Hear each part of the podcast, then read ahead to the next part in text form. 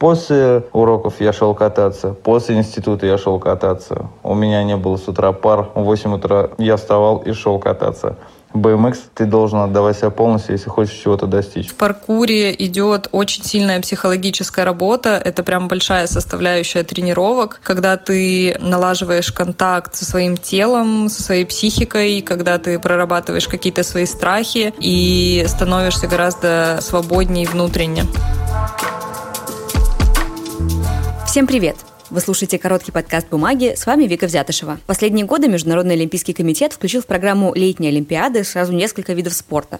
Среди них, например, скейтбординг и BMX фристайл. Возможно, эти экстремальные виды спорта больше ассоциируются с особой городской субкультурой, чем с олимпийскими символами. Но, тем не менее, уличный спорт давно вышел на профессиональный уровень, в том числе и в России, о чем мы сегодня и поговорим. Этот выпуск мы подготовили вместе с мобильным оператором Теле2, который организует соревнования Urban Battle для уличных спортсменов. И в сегодняшнем эпизоде BMX-райдеры, скейтеры и трейсеры расскажут, что из себя представляет культура экстремального уличного спорта и как сейчас развивается это городское сообщество. BMX в переводе с английского означает Bicycle Motocross и по сути является велосипедом с колесами диаметром 20 дюймов и с особой геометрией его деталей, отличной от обычных велосипедов. Позволяет делать на нем разные трюки, элементы в скейт-парках, на улице и в других местах. Это BMX-райдер из Петербурга Артем Перепелица. Артем катается более 10 лет со школьного возраста. И хотя сейчас BMX для него не основное занятие, он составляет значительную часть жизни молодого человека. Он регулярно участвует в соревнованиях, а, например, в этом году вместе со своей командой выступает и на Urban Battle. Мое увлечение в BMX началось с того момента, когда я поступил в школу, и в одном магазине я купил DVD с фильмом, по-моему, «Скейтер» он назывался. Фильм про то, как они путешествовали из города в город на разные шоу. И, по-моему, там были какие-то BMXеры. В общем, после этого фильма я увидел на улице таких ребят на великах и сказал родителям, что, блин, я тоже хочу кататься на этих велосипедах. Спустя какое-то время мне подарили этот велосипед, и именно с этого момента и началось мое увлечение этим видом спорта. Артем рассказывает, что в BMX многое строится на инициативе и желании. А еще к этому виду спорта довольно легко приобщиться, причем в любом возрасте. В сообщество BMX-райдеров входят в основном э, ребята школьного возраста, поскольку их большинство, и у них довольно много свободного времени. Но в целом, а, на самом деле, абсолютно любой человек, будь там школьник, студент, там человек, который работает, и абсолютно разные люди катаются, и с совершенно, совершенно разного возраста, там, от 8 там, до 40 40 лет и старше. Абсолютно все вообще могут кататься. Помимо спортивной профессиональной реализации, это увлечение приносит, наверное, очень много знакомств, которые я встречаю в абсолютно разных сферах. И это очень здорово. Также это такая большая сеть людей, райдеров по всему миру, с которыми у вас есть определенная связь. Например, ты можешь приехать в другую страну, если там приехал на соревнования, познакомиться с каким-нибудь местным баймиксером или быть с ним знаком заранее и спокойно там у него переночевать или остаться на какое-то время просто потому, что вы райдеры, но вы из разных стран, вы как бы в одной сети, и я считаю, это очень большой бонус в этом спорте. Культура BMX на данный момент в России сильно шагнула вперед за последние 5-10 лет. В последние года все больше и больше строится парков мирового уровня. Например, совсем недавно в Казани построили один из лучших в мире скейт-парков открытых. И Безусловно, это все очень сильно развивает культуру BMX в России. В определенный момент появляются парки, которые очень сильно и дают э, пинок всему спорту вперед, именно вперед.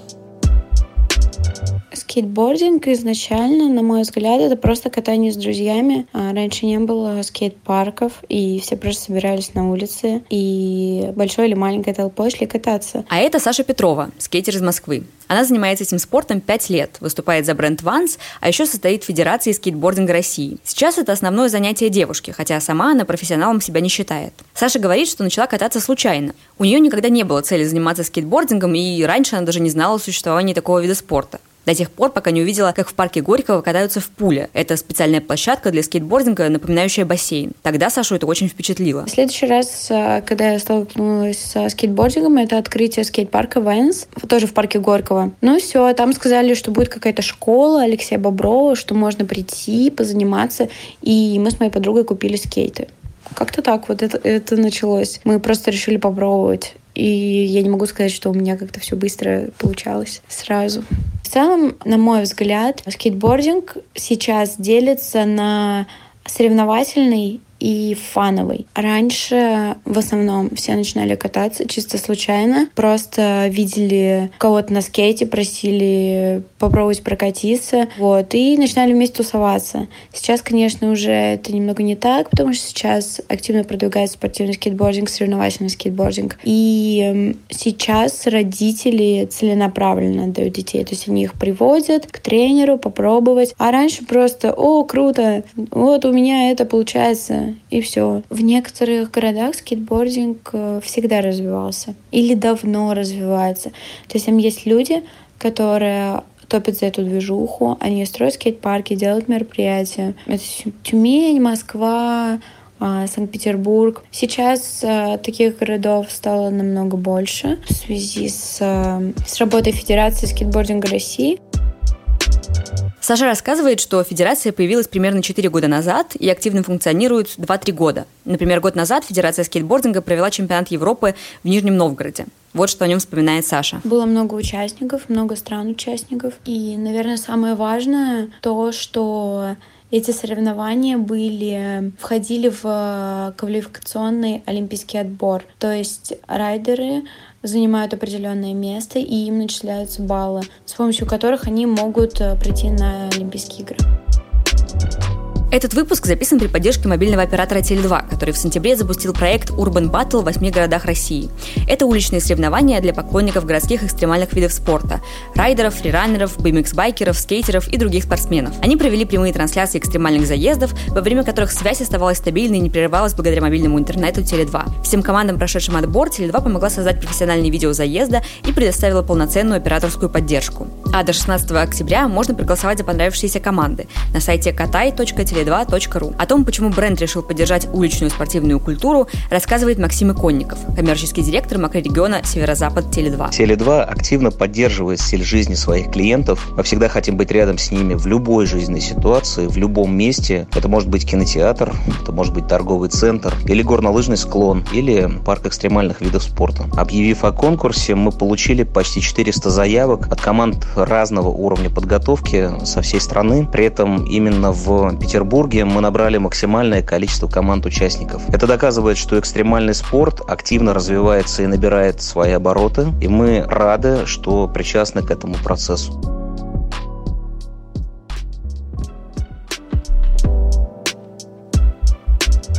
Еще одно направление экстремального городского спорта – паркур. Дарья Полевода – трейсер, а также соосновательница и тренер женской школы паркура. Она говорит, что этот спорт основан на идее эффективного и рационального преодоления препятствий и перемещения в пространстве. А еще паркур, по ее мнению, это искусство владеть своим телом и даже способ самовыражения. Мне всегда очень нравилось быть в контакте со своим телом, даже в детстве, хотя у меня было освобождение от физкультуры, и оно есть и сейчас, оно пожизненное, э, но я была очень активным ребенком, мне нравилось залезать, слезать, прыгать, скакать, по деревьям лазить, но профессионально я занималась занялась паркуром только в 22 года, когда мы переехали из пригорода в э, город, в Санкт-Петербург. И оказалось, что здесь есть специальные секции, тренера и, в общем-то, все условия для занятий. До этого я не знала, что паркур — это какое-то целое направление, целая дисциплина. Меня конкретно зацепил именно паркур, потому что в нем можно развиваться всесторонне, и мне это всегда очень нравилось. В паркуре получается, что ты получаешь удовольствие и от процесса тренировки, потому что тренировка всегда очень разносторонняя, интересная, задействует и координацию, и баланс, и силу, силу э, и, и все-все-все. И э, уже как бонус ты получаешь подтянутое тело. Плюс в паркуре идет очень сильная психологическая работа. Это прям большая составляющая тренировок, когда ты налаживаешь контакт со своим телом, со своей психикой, когда ты прорабатываешь какие-то свои страхи и становишься гораздо свободнее внутренне.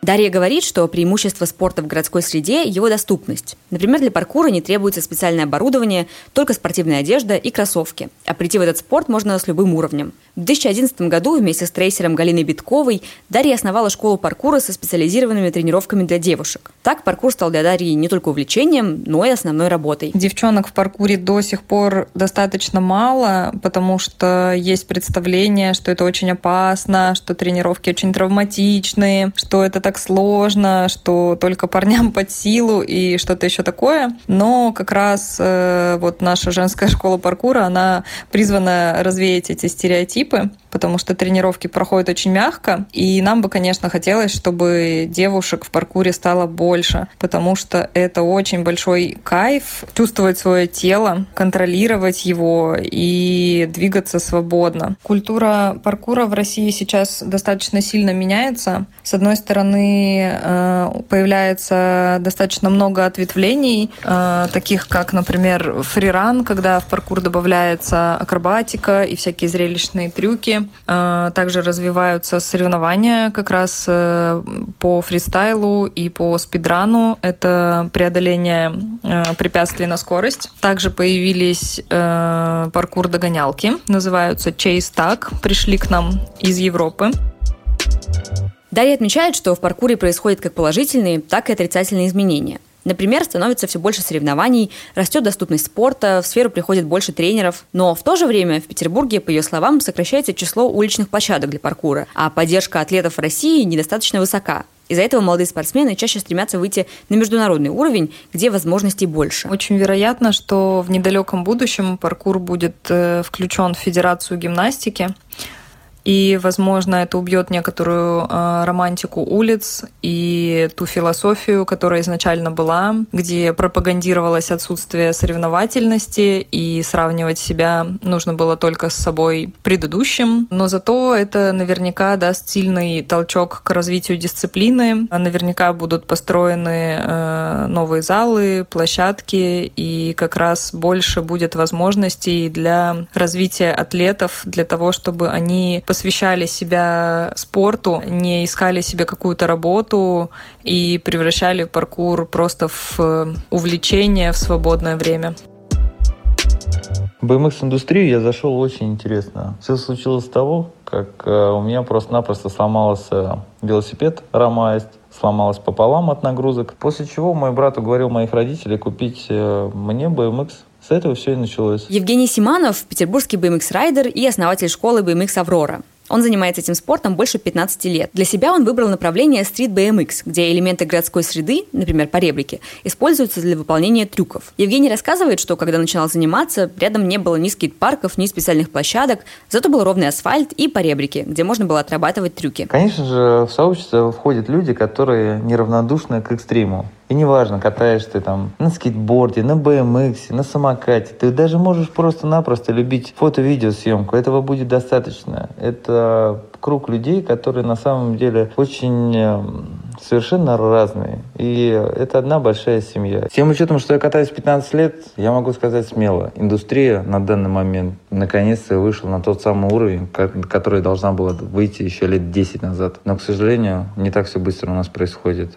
Но, тем не менее, олимпийский вид спорта, и мы докажем в скором, что мы лучшие и вы видите нас на пьедесталах. Честно, я всегда хотел стать профессиональным BMX-райдером, это была моя основная цель. Я безумно много тратил времени на BMX, честно, наверное, все свое свободное время. После уроков я шел кататься, после института я шел кататься. У меня не было с утра пар, в 8 утра я вставал и шел кататься. BMX ты должен отдавать себя полностью, если хочешь чего-то достичь. Если хочешь стать профессионалом, катайся. Если хочешь быть любителем, просто кайфуй. BMX — это вход в другое измерение. И пока ты не начнешь, ты не поймешь, о чем я говорю. На этом все. Этот выпуск подготовили продюсер Анастасия Симашкина и звукорежиссер Денис Остромухов. Слушайте новые эпизоды и другие подкасты «Бумаги» на всех платформах. Всем пока!